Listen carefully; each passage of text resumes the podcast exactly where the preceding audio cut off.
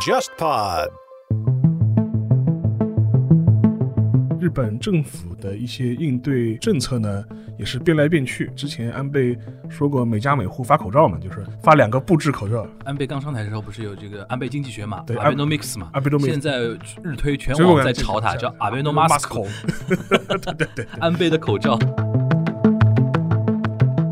因为韩国的现在规定是，如果在韩国有地址的外国人或者是韩国公民都是居家隔离的，但是还是发现有一批人去逃避隔离，所以有一些人就开始提出说，要不要给他们安一个手链？就是这个就很像什么呢？韩国对于那个新犯对脚环脚环脚环，对嗯，然后丁世军最后就发布了说手环要做，但是我们优先对于曾经违反过规定的人。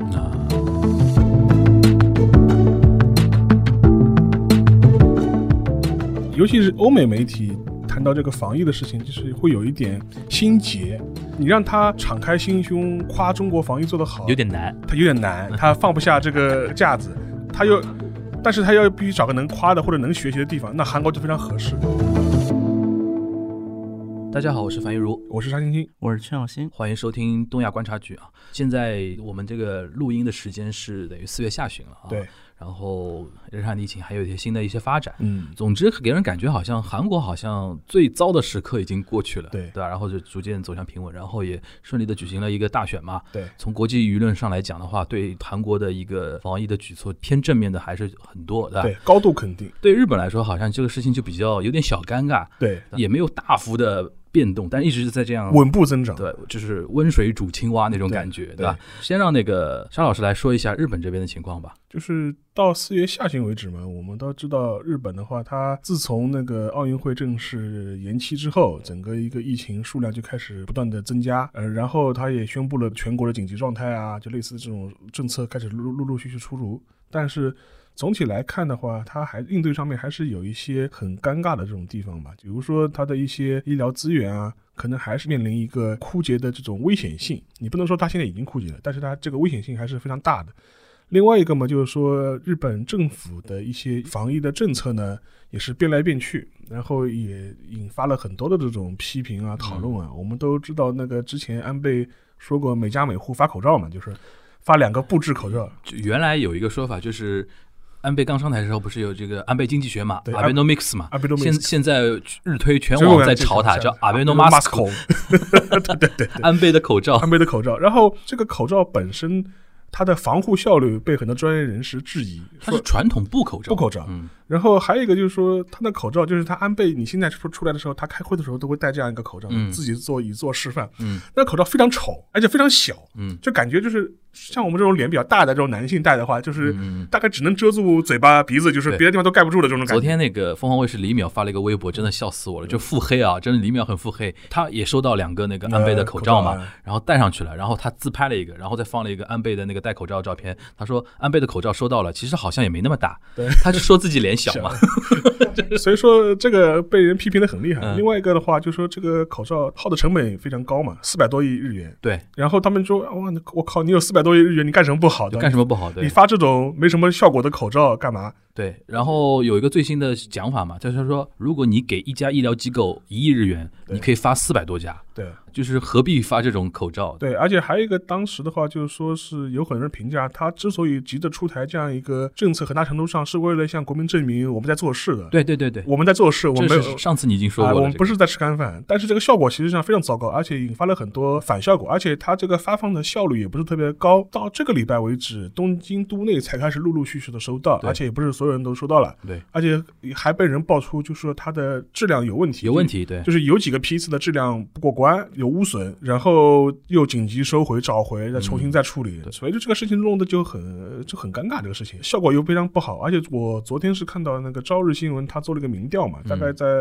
呃中旬的时候，就是做了一个民调，大概有超过百分之六十的民众受访者，他是不满于这个所谓口罩的这样一个政策的。对当然这只是口罩了，这还是个小事情。但是另外一方面的话，对日本人来说，牵扯比较多的就是那个经济上的补助嘛，因为我们都知道很多国家它为了防疫都会出台一些经济救助政策嘛。对，日本的经济救助政策一改再改，而且在一个月里就是反复了好几次，对而且引发了很多政治上的一些动荡。而且可以从这个经济补助的政策的变动里边看出很多日本政权内部的一些权力构架的一些东西啊。他最早的时候，最最早的时候，当时提出的说法是，呃，向收入减少的家庭发放二十万。它不是一个全民普惠型的，它是像那个经济受影响的家庭、收入受影响家庭。而且不是每个家庭啊，对不是每个家庭说他要你要符合一定条件，条件就是你，比方说你的收入下降了多少的百分比，然后好像什么整体家庭收入减少一半以上的话，你可以申请这二十万的东西二。十万东西。然后最早的时候这个提出来的话，当时就有很多人批评，他说你的覆盖面是不是太少啦？对对，然后你发的钱也是不是太少了对？后来当时日本自民党内部他进行了一个政策上的调整，当时是在他的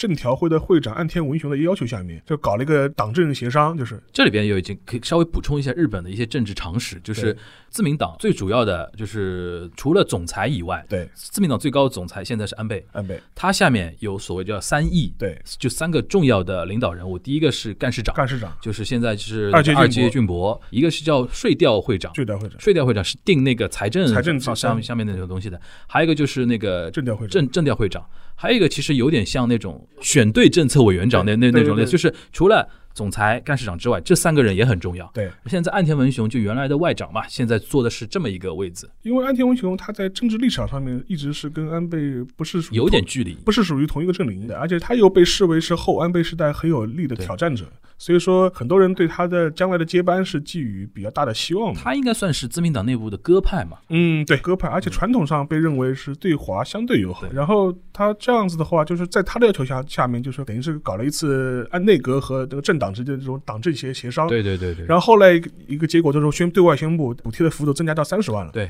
当时安田文雄还是把它当做一个自己很重要的政绩拿出来讲的。我当时也有这个感觉，我好像跟你沟通过的，对，就是因为当时他进入到永田町跟安跟安倍开会的时候，我想，哎，岸田很久没有他的曝光了嘛，这次好像补贴方案是按照他那个方案走的话，等于他是政治加分的嘛，对。想不到后面又有变化，对吧？对，当时是在很多其他政治力量的批评之下嘛，后来和舆就舆论的反弹之下嘛，又把它政策调整为向所有国民嗯普发十万日元。对，而且我现在看到的细则就是说，在日合法居住的外国人都能领到这钱，啊，所以说就跟当年我们那个樊一茹在日本领过 领已经领过那个麻生发的钱了，当时是麻生太郎给我们发发的钱，发你多少钱？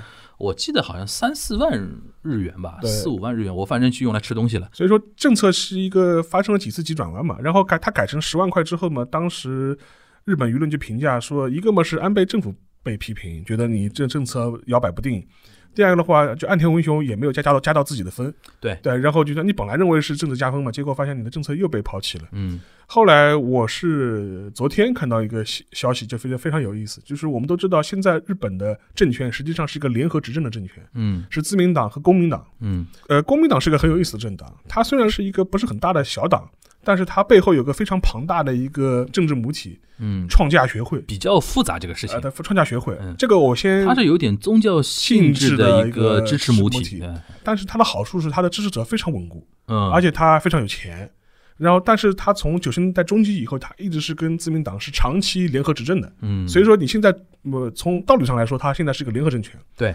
后来那个公民党的党首山口纳金男，嗯，然后他是在二十二号还是二十三号的那个日本的广播节目里就公开批评这个事情，嗯意思就是说，我们国民党最早提出来的想法就是每个国民普发十万块钱。对对对然后当时的安倍的内阁没有跟我们好好的协商这个事情，他就自己做了这个决定了，对，而且说也没有征求我们的意见，也没跟我们通告过，所以这个事情不是太好，说导致了非常不好的这种政治效果。嗯，所以说这个事情也是蛮反常的了。之前你也很少看到你会这样公开的批评你的政治盟友。你觉得为什么会这样呢？就是比如说站在公民党的角度啊，嗯哪怕自民党有一些东西有一些反复啊什么的，一般我们不太会看到公民党公开跟他撕的嘛，对，因为毕竟大家还是一个联合政权下面嘛，对。就是沙老师，你们你有没有分析过这里面可能是我有什么情况？我看到后来我我后来我去找了一下相关的消息嘛，一种说法，山口纳金南的发言背后是受到了他的母体创价学会的压力。啊，创价学会好像说有收到很多民意，意思说啊，嗯你这个政策不行啊，就是说是反弹意见非常大。所以说，因为有这样一个背景之下，山口大金南做了一个这样一个发言，而且我们要知道，就是山口大金南他在很多时候也是扮演很重要的政治和外交角色的。就是说是在前几年，就是说是中日关系不是特别好的时候，对对对，上课当机呢往往是扮演什么特使的角色，因为创价协会传统跟中中国是比较友好的，非常友好的。嗯所以说，当时山口大金呢也经常扮演什么递什么安倍的亲笔信，亲笔信对对对对，就作为什么传信特使跑到中国来，就是说另外一个他的身份就非常微妙嘛，他一是他一方面是执政集团的一部分，因为他是联合政权，但另一方面我又不是自民党。所以说我身份相对来说不是没有那么敏感，就是我可以讲一些话，做些事情，对，就说比较方便嘛。所以说是这么一个，也是一个蛮重要的一个政治角色。其实蛮灵活的，蛮灵活的。但是他这一次的话，我看到日本很多政治评论家也会说，隐隐之间让人觉得就是自就他们叫那个自公政权内部好像发生了一些小小的这种分裂嘛。所以说将来会不会有自公政权是指自民党和公民党政权，不是那个自公的意思啊。所以说就是将来会不会有什么政治效果也不是很清楚嘛。嗯，所以说我们现在看下来，就是这这段时间的日本的疫情的发展，就是属于一个。政治上面是属于一个风云变幻，然后政府的对策就是对待他疫情的态度，一直属于一种不是很果断，简单讲啊，嗯我觉得是有点像我们可能中国人比较好理解，就被叫挤牙膏式的那种防疫政策。什么叫挤牙膏呢？就是比如说一开始说十万对，后来呃20万老 老百姓说不啊不行，然后再加码到比如说二十万，30万然后然后再三十万，然后说全民普普发发十万，对再比如说包括那个紧急状态宣言对，封不封城，然后怎么怎么弄？一开始说首都加几个县县，然后现在扩大到全国了。现在日本国民就一直在问一个事情：你你既然这样的话，为什么不一步到位？对这里边其实可以跟大家讲一下，其实很日本啊。有原来我们在二战的时候，或者说太平洋战争的时候就这样说，就是日本军部有一个特点，相信你知道，就是需要战力逐次投入。对就是比如说我跟你一个团打，对吧？就是我先出一个连，哎，好像打不过，那我再出一个连，哎，好像打不过，再出一个连，就是，然后你三个连都被灭掉了，你知道吗？就是，就是体现了很多日本人在决策时候的一些弱点。跟韩国正好相反。对，这里边确实，我觉得韩国还是跟中国的那种呃思维方式还是有点像的啊。小新，那个我们还是来说一下那个疫情最新的一个发展吧。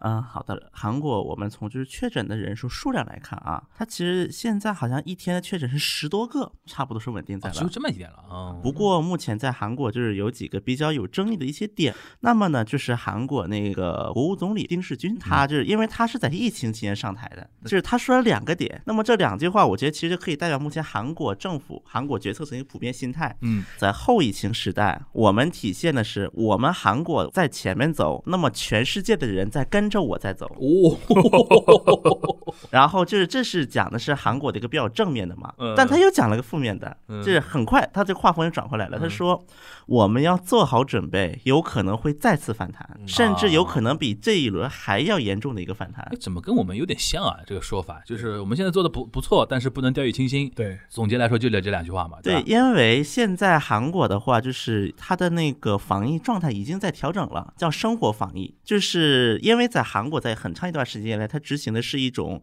非常有力的一种叫社会拉开距离，嗯，就是每个人和每个人距离要一米，社交距离要社交距离嘛，对吧？对，然后这个规定在这一周周末是放开了，相当于是嗯力度减弱了嗯，减弱一半。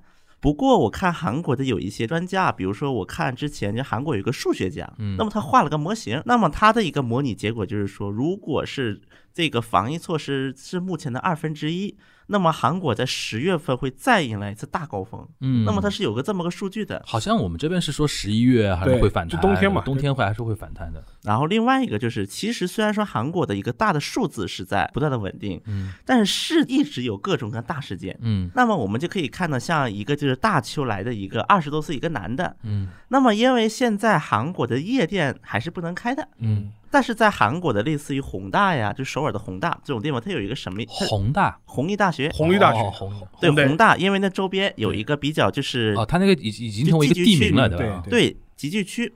然后那边有一些饭店，他们注册上是饭店，但实际上到了晚上之后就把那些桌子都搬开，嗯然后就开始在那跳舞。就就打擦边球，对，其实是有这样店的，在这样的店现在又出现了一个确诊，然后根据韩国保健当局的一个初步的一个估算数据，因为韩国的法律啊，对于就是尤其在就疫情期间，对于政府来抽取民间的数据是比较宽容的，嗯，就你可以去抽取一些隐私数据，甚至到什么 G 手机 GPS 啊，他们现在估计出大概一百二十多个密接密接者。嗯，那么就是这一个人的？对，嗯另外一个就是最近在韩国又成了一个比较大的话题的一一个就是说隔离，因为韩国的现在规定是，如果在韩国有地址的外国人或者是韩国公民都是居家隔离的。嗯那么这个居家隔离，韩国的管理方式是这样的：你进了家，然后你手机下一个 APP，嗯然后这个 A P P 它是那个 G P S 它随时开着的，跟踪到你的定位。然后呢，他那些公务员他也会时不时的打电话，电话不接就上门。嗯然后它是这几个措施联合配合的，但是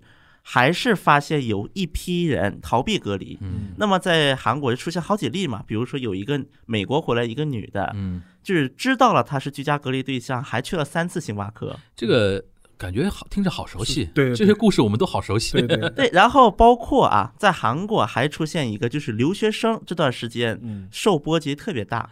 就比如说呃 三个月的留学生，把手还他可能知道说手机能跟踪嘛，嗯。把手机放在家里家里啊去公园玩了大概三五个小时，嗯。然后被驱逐出境了。嗯。然后还有一个，反正说是英国人，嗯。然后英国人下楼买，可能是就是买了几个零食，嗯。然后被举报了，因为老外嘛，这长得嗯，就比较画风都好熟熟悉，悉，也是被驱逐出境。直接驱逐出境啊。是哦，现在韩国它法务法务部门是有一个说法，就是嗯。说，在疫情期间，这些因为这个叫做是违反了是传染病防疫法，啊，那么违反传染病防疫法的人员加重处罚。从重从快，是。嗯，那么韩国因为这样逃离的事情太多了，嗯。导致韩国有些民众开始不安嘛。嗯。包括在韩国各地出现一些，就是可能他并不在这里，但是大家可能以为他在这里，然后就举报，纷纷举报。嗯，然后每次公务员一跑了，一看，哎，没有这个人，嗯就这种事情太多了，就大家不安嘛。嗯所以有一些人就开始提出，要不要给他们安一个手链？就是这个就很像什么呢？韩国对于那个性犯罪人员 是对脚环，嗯但是那有也有些人出来说嘛，那居家隔离又不是犯罪，对对因为脚环这是犯罪人员安的嘛。嗯这个后来争引发的争议是非常大，所以说最后还是丁世军拍的板。啊然后丁世军最后就发布了说，如果说我们目前的一个初步计划就是这个手环要做，但是我们优先对于曾经违反过规定的人。啊，那么这个就是目前就是关于这个手环，这个引发一个比较大的争议吧。那个关于这个啊，我想我比较好奇一点啊，嗯嗯嗯，就是因为你刚才说那些韩国的例子，我就觉得很眼熟。那我想比较好奇啊，比如说在韩国网络互联网嗯。有没有发生过那种对于韩外籍人士的那种挞伐？不过我看了一下韩国的一个网民的一个总体的走向吧，嗯最早的时候就是中国，嗯那时候爆发疫情的时候，韩国派专机不是把韩国公民送回来吗？对对对，其实这个时候是引发过一些争议的，因为他就是要隔离十四天嘛，这些人、嗯，在哪里集中隔离？刚开始是哦，有一些就隔离点的设选选择问题对，后来这个事情，反正后来是定在了那个中青南道一个叫牙山的地方，它有嗯一个警察培训中心的这么个啊地方，这里隔离。然后最后，反正这这个事情其实最后解决的很戏剧化，他从你说从中国接回来是从武汉武汉接回来的，对对对大概有多少人那个时候？两百多，因为分两个嗯分，因为是分两班飞机过去的。啊，当时是这么样的情况，这个事情本来争议很大，嗯当地居民都出来游行，因为当时很多居民就觉得。你是不是我这？这是第二问题，但问题在于你没有提前跟我说，你突然说啊，就这儿了。嗯最后这个事情很戏剧性的，最后那个当时是韩国的保健福祉部部长，嗯。跟着那帮大巴一起去了那个地方，就当天到了之后，嗯，然后当地居民突然夹道欢迎了，就一个晚上风向就变了。为什么呢？因为当时那个保健部福祉部部长在进去之后，就那些武汉回来的那些韩国侨民嗯进营地之后，他是嗯做了一个那个什么讲话的，嗯说第一个我们会绝对保证他们不会走出来，嗯第二个，大家都是大韩民国的国民，这些人也都可能是我们的家长或者是我们的孩子。那么大家能不能给予一些谅解？诉诸国民那个民族主义的东西了。对，然后最后这些不是隔离十四天结束嘛？出来之后，竟然当地居民在夹道欢送，说欢迎你再来我们这儿旅游。就我的意思就是说，你像你刚才说，比如说越南的留学生，嗯啊，什么英国籍的那个人，比如说是自己去外面买东西啊什么的，就是这个是对于韩国人来说，他没有民族主义的东西嘛，你是外国人嘛，对，对吧？这种人爆发了之后，有没有就是互联网上对于比如说，比如说，尤其像欧美开始严重爆发了之后，比如说啊，把把欧美的那个赶出去赶出去啊，或者这类似于像这种的，其实韩国网民他的最大的一个讨伐对象是是中国人和日本人，就外籍人员里面，啊，比如说我们要比如说骂一波人，对不对？嗯，那我们总是要有一个核心目标的，这个就很像当年那个执政嘛我，到底是骂文在寅政府还是骂新天地？那么自从新天地出事儿之后，很多人的这个精力就投入在新天地上了，就开始讨伐。我懂意。思，因为其实对于韩国就是国内那个保守派右翼来讲的话，他们就是对于中国的一个感情本来就不怎么样，然后正好加上第一波疫情其实是从中国爆发的嘛，对，所以说他们等于找到抓手了。抓手，然后呢，左派那帮人嘛是不讨讨厌日本，所以日本那个情况糟糕之后嘛，左派找到抓手了。但是他们对同时对于欧美没有说平时有那么强大的一种支撑点吧？但我插一句，他那那他骂日本的点是什么呢？就是因为他最刚开始，就是日本是第一个封锁韩国的，啊，他还是结合原来那个啊日韩争端的那个东西连对对对连续下来对，然后包括后来就是日本，他们就是刚开始对韩国幸灾乐祸嘛，啊就那些右翼人员，对。对，后来反过来了嘛，现在状态对对对，现在反过来了，所以说这个是一个点，然后目前韩国的一个趋势是什么呢？因为韩国当年的话不是有那个韩战嘛，现在文在寅他有一个政策基调很有意思，嗯。当年就是我们叫抗美援朝，嗯。韩国人叫韩战。嗯。那么在这场战争里面，因为有一个所谓的联合国军的一个存在，嗯。然后当时不是有些参战国嘛，对韩国现在文在寅又有一个新的措施说，嗯我们的物资第一个优先供应至韩战的参战国。那个你的意思就是说，只要当时出过兵的那些国家的呃那些国家，我们都优先供优先供给那个物物资。医疗物资的对，这是一个啊，然后还有一个扯。那么远啊，他。那个还有一个就是有嗯一些啊在就是那个关键时期称韩国的一些国家，比如说阿联酋和印尼这两个不是联合国军的那个，什么时候称过？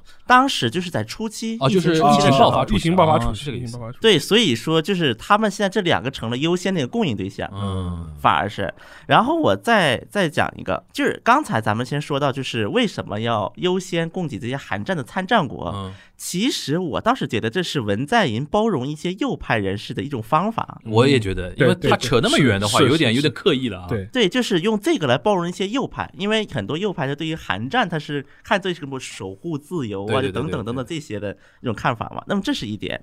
那么我再讲一个关于这个叫做灾难补助金，嗯就这啊个问题。也发钱一样也发钱的事情了。对发钱的事情出现了，就前段时间，嗯韩国在总选就是议员选改选的时候，嗯那么民主党啊，就是执政党，它的一个就是主张是说，所有韩国公民每个人发一百万一百万韩韩元，韩元那人民币。就十万日元了，差不多六七千块钱。对，差不多，嗯对，当时是有这么一个说法。嗯不过那段时间呢，韩国政府主导这个政策叫洪南基，他是韩国的副总理兼财长，因为他是管财政的嘛。那么当时洪南基他的主张是给收入靠后百分之七十的人，啊，就是在收入金字塔下面的百分之七十那批。对，就前百分之三十不发了。嗯那么当时是有这么一个争议的，嗯不，然后刚开始是民主党先说全民都发，嗯然后后来未来统合党看这个也不行了，也开始说我们也全民都发。对嗯，这个全民都发，照理说应该是左派政党的说法嘛。对右派政党到后来就是慌了嘛，对就忙乱了。那后来就是大家都知道的，共同民主党大大范围当选，嗯一百八十席。那现在那现在他那个防疫的那个救救灾的方案定了吗？对，那么这个就是现在的一个争议点了。嗯现在又是政府和执政党又开始争了，就是执政党坚决要求必须发这个一百万，全民发。对但是啊洪南基又觉得这样发不好。红南基是共同民主党的吗？对，但是洪南基这个人一直比较特殊，站在政府的立场上了，对对就是洪南基他好几次其实跟文在寅这个政府也好，文在寅政府的幕僚的经济政策是有对立的，啊，但最后洪南基都是退下来了，啊，基本上最后都是。但是洪南基肯定会说这话，因为洪南基他是一个典型的一个财政专家出身，他对于文在寅的包括房地产政策呀，嗯包括一些分配政策，一直是发出过意见的，以至于韩国的一些右派媒体都发过一篇社论，嗯说洪南基不要那么窝囊的待着，赶紧退下来给文在寅点脸色看吧。嗯，这我觉得很正常，因为其实发钱这个事情已经不是经济问题了，说到底，在疫情时期发钱是政治问题。洪南基这个人呢，他很有意思。嗯，虽然说他跟文在寅，准确说跟文在寅的经济幕僚是一直对着干的，对但洪南基还能在这个位置上继续待下去。嗯，那么有人就说，这是不是文在寅在一个黑脸一个白脸？白脸对是不是这么做？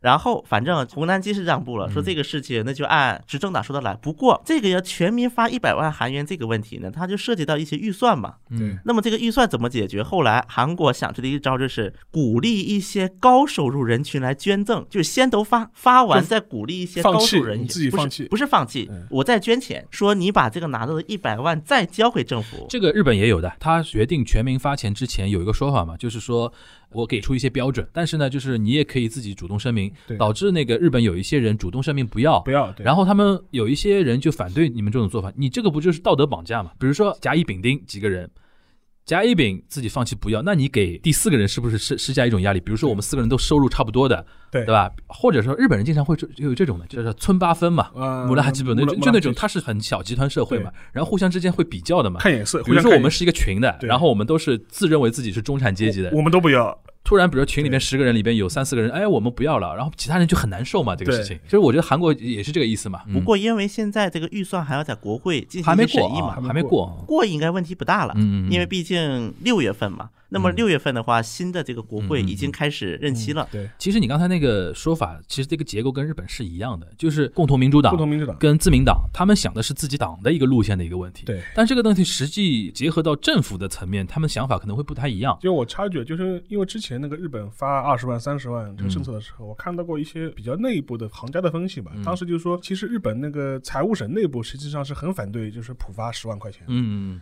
就官僚们会觉得这个操作起来，你想呃。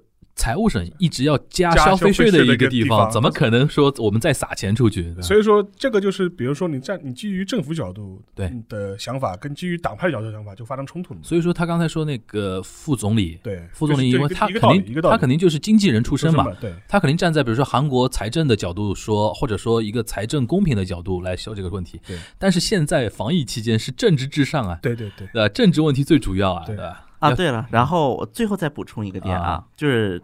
然后还有一个就是关于新天地，最近又开始出现了新的动向又，来了，因为这一次就是韩国不是开始放松了，就是那个管控嘛。那么韩国宗教设施是一部分是允许复工了。对，嗯然后前天还是哪一天，韩国青瓦台嗯回答民众请愿，关于新天地，嗯韩国有一个请愿网站，嗯，这个是学的是美国 We the 哎 People，、对对就学的是美国。然后如果说那个请愿人数超过二十万的话，就是那个政府是要给那个回回复嘛回。复，对，然后在大概三四天前，就是韩国青瓦台回复了这个内容，嗯就是关于解散新天地，嗯说当时一千七百万签名人数，韩国总共五千万人口，一千七百万要求。然后就是回了这么一句话啊，他当时一个最关键的一句话就是说，新天地的所作所为妨碍了感染病扩散所，就为了感染病扩散，政府和民间所做的努努力，这样的行为是危害我们社会的危险行为，嗯。新天地应当为此付出代价。嗯，是说了这么一句话。嗯那么，因为其实我们看之前的一些比较有争议的一些话题上啊，包括什么解散自由韩国党啊，再包括什么之前涉及的一些明星，什么废看 Dispatch 呀、就是废看一些狗仔呀、这些这些选题。那么青瓦台的其实回答都挺模棱两可的。嗯，那么这一次他的表态就很明确了，青瓦台就是说他们应当受到应有的处罚。处罚，所以说啊，大选的结果对于政党的底气和政府的底气不一样，起了很大的一个作用了嘛。对，而且青瓦台的这个回复上明确说了，新天地做的事情确实妨碍了感染并扩散的努力。对它不只是政府的努力，还有民间的努力，它也妨碍了。他。现在等于是说更有底气公开那个出行你新新天地嘛，对，然后像首尔的话，已经解散了新天地法人。等于现在要进入到新天地的秋后算账时期了吧？清算时间，是我看韩国这边有一个分析，就是说，因为在目前来看，韩国它的一个调查权还是在检察院手里。嗯那么检察院会不会给政府也好，会不会给执政党这些上任的这些市长也好，给不给这个面子，现在是个问题。嗯因为那个尹时烈，嗯，他确实就是那个现在最高检察院长嗯，他确实是个文在寅是有一些过节的，所以说，那么会不会给这个面子？如果说不给这个面子，文在寅会不会把尹时烈裁掉？裁掉，嗯对，这都是个比较后面有争议的一个点。这些所有的争议的点，我觉得现在要进入到我们下一趴主要的一个嗯聊的一个话题啊，嗯就是刚才你说的所有的韩国国内争议的点，现在有一个最大的变数，就是大选结果。首先我们要说啊，小心打脸了啊！不不，主要是徐小新同志太保守了，对，我们应该这样客观地说，预测方向是对的，但是呢，就是胆子还有点小。小，对，对，没想到赢能赢那么多。他当时我记得他说的是。一百四十三四十嘛。就不到一百五。我当时还问你呢，我说能不能单独过半？单独过半你说加起来可以过半，过半但是呢，就是没办法单独过半。现在等于是他不光一档单独过半，现在等于是加起来大概要那个泛左的话要一百八。不过要这么看，嗯其实这相当于单独过了一百八，因为他那个共同市民党是共同民主党的儿子党，儿子党，那就是单独过了一百八，对这个呢，其实说老实话是历史性的一个大胜了，对是对吧？就是我先让那个沙老师我来讲一下，就是外界啊，嗯，他对于这次的一个看法。我先说日本这一块儿非常有意思的一个点，就是日本极右大崩溃嘛非。常失望。从一年多以前，我们开始聊那个中日韩的话题时候，当时不是有一个日韩那个争端、贸易争端那个事情嘛？对，对对对，当时其实它有一个非常强烈的日本这边啊，有一个非常强烈的一个思想的一个底层的逻辑，就是他们会觉得说右翼啊会觉得日本这次出手，文在寅就完了，文在寅一招致命，对，结束了，因为他们很讨厌文在寅嘛，因为他当时结合了一个争议嘛。日韩那真用工，他们会觉得左翼非常烦，呃文在寅这这个人选上了，马上以后下台也会抓也会抓进去的。对其实所以说那个时候极右的支持之下，日本采取了这个就是日韩贸易争端的这么一个棋嘛。对其实现在看来有点傻了嘛，这招棋对吧？有其实有点没有达到预期的一个效果。对，而且当时韩国这边有一个专家说法，我觉得挺对的啊。嗯他说，其实这个贸易争端的本质是什么？嗯，就是日本的右翼在提醒韩国的右翼，嗯赶紧行动起来，把文对对对对大总统搞都搞下去。对，其实简单来说的话，我觉得日韩贸易争端这个事情，其实更多的有一点意识形态上面的一些底层的逻辑在。对，这个其实最核心的问题就是右翼，日本的右翼对于文在寅的非常非常非常讨厌。对，然后呢，这次选举结果呢，就是等于是说打了他们的脸嘛。对，他们本来期望说啊，经过日韩这个事情，经过疫情这个事情，疫情这个事情文在寅总归会输了吧？输了吧？现在不光文在寅赢了，还赢成这个样子，对他们有一种什么情感呢？就是觉得说啊，你们韩国没救了，韩国你们等着去死吧，还还让这个人做的那么稳，就是日本又一在互联网上就崩溃嘛，对崩溃之后就处于那种放弃，我要我我懒得我懒得看韩国新闻了，就是他不会有这种非常明显的那种意识形态的那种站队嘛。但是呢，日本媒体我看得出来也不太想正面的表扬说文在寅在防疫上面做的有多好啊，或者怎怎那个怎么样啊，这是日本方面的一个东西。那整体来结合外媒的话，基本上也是偏正面的偏多嘛。比较正面的，因为其实尤其是欧美媒体谈到这个防疫的事情，就是会有一点心结，就是说他你让他敞开心心胸夸中国防疫做得好，有点难，他有点难，他放不下这个 这个架子，但是呢，他夸韩国不要紧，但是他要必须找个能夸的或者能学习的地方，那韩国就非常合适。对，又是民主国家，对吧他？觉得也夸得下去，而且所以说某种程度上，他把韩国做了一个比较合适的一个样板，更容易聚焦吧更。容易聚焦。所以说，在西方媒体中，韩国被嗯出现频率非常高。对，这也是促进了韩国的一些选民投票。我觉得，对对对，因为我觉得这些信息呢，又会被反哺回韩国，对对就是出口转内销，出口转内销出口转内销。东亚国家很在乎欧美舆论的，其实。所以说这个的话，我觉得客观上是促进了这次选情的一对个互相促进互相促进的。嗯最近有一个人的就是社交网站在韩国特别受关注，嗯，基本上大大小小的韩国媒体，无论左派右派，都要拿出来引用一下。谁啊？是那个 BBC 嗯驻首尔的一个叫 Laura，反正一个女的，啊，她的一个 Twitter 嗯，就天天拿来引用。那么天天吹韩国的，吹韩国的，他就天天就讲韩国的一些防疫案例嘛。嗯，就比如说，那那么之前咱们在节目中是提到过韩国那个德莱素式检查，啊，对对对，那么现在韩国他就是有一天就说，韩国的德莱素已经扩展到各行各业了。什么意思？就比如说，他不仅现在检查是德莱素，嗯。他比如说我在就是他的推特上发的啊，嗯。比如说买菜也是德莱素，什么叫买菜就是开车，啊啊啊！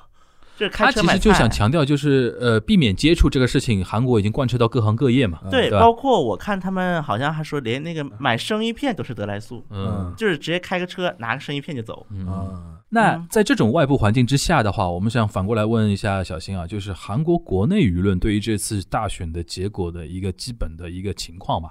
因为我们知道小新以前说过嘛，就韩国几大报对，从左到右，对 吧？非常热闹的，对吧？你就是你，我们总概来说啊，就是这次大概就选举结果有没有一些特别值得关注的点？第一个点是什么呢？就是首先很多的一些韩国的专家，他们有一些看法是什么呢？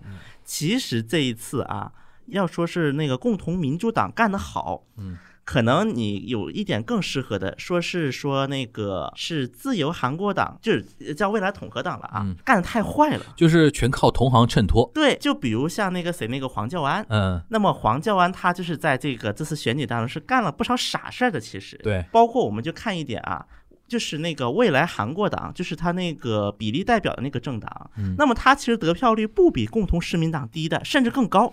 就是小粉不一定比小蓝要低，对，但大粉比大蓝差差差太多。就是大粉的那个头黄教安太傻了，是这个意思吧？是是是。嗯那这些专家算偏右还是偏左呢？还是比较持中的一些专家呢？那么，即便是一些偏右的专家，他们啊也是有个类似的看法，啊，就觉得是黄教安搞毁了。嗯，你觉得这个客观吗？这个这种说法？其实，如果只看得票数，还是挺客观的。啊就是看一些，就是比如说参选人员，就一些小韩国是小选区制嘛，嗯对每个选区只有一个人能当选。对，那么这个小选区是每些就是推出来一些人，其实很多人还太老了，就是在韩国人眼里，哎呦，这个人怎么又出来了，阴魂不散。这好像也是现在一个趋势，好像左派比较人才济济，而且整体年龄好像偏年轻一点，右派给人感觉就是那种以前的那种朴氏政权那种有关系的那种又来了。对，好多而且都是跟朴智权有关的人。啊，对，但这个呢，我觉得插一句，就是说，因为其实其实我们前面讲到，就是说，他韩国这次选举看上去好像是一边倒嘛，嗯然后那个执政党拿了一百五十、一百八十个议席，似乎是一个没什么争议的这样胜利嘛。但是如果你把它按照得票数简单的绝对数来拼的话，其实并不是那么的一边倒。我之前看到个新闻的话，就是两边的得票的差距大概是在百分之八左右得。票率在百分之八的差距，嗯。如果你这样看的话，哎，似乎并不是这么一面倒嘛。对但是为什么会导致这样一个结果呢？这很大程度上也是跟他的一个小选举区的一个制度是有关系。对对对，这个其实上上一次我们录的时候有聊到一点点啊，不过今天这次正好可以结合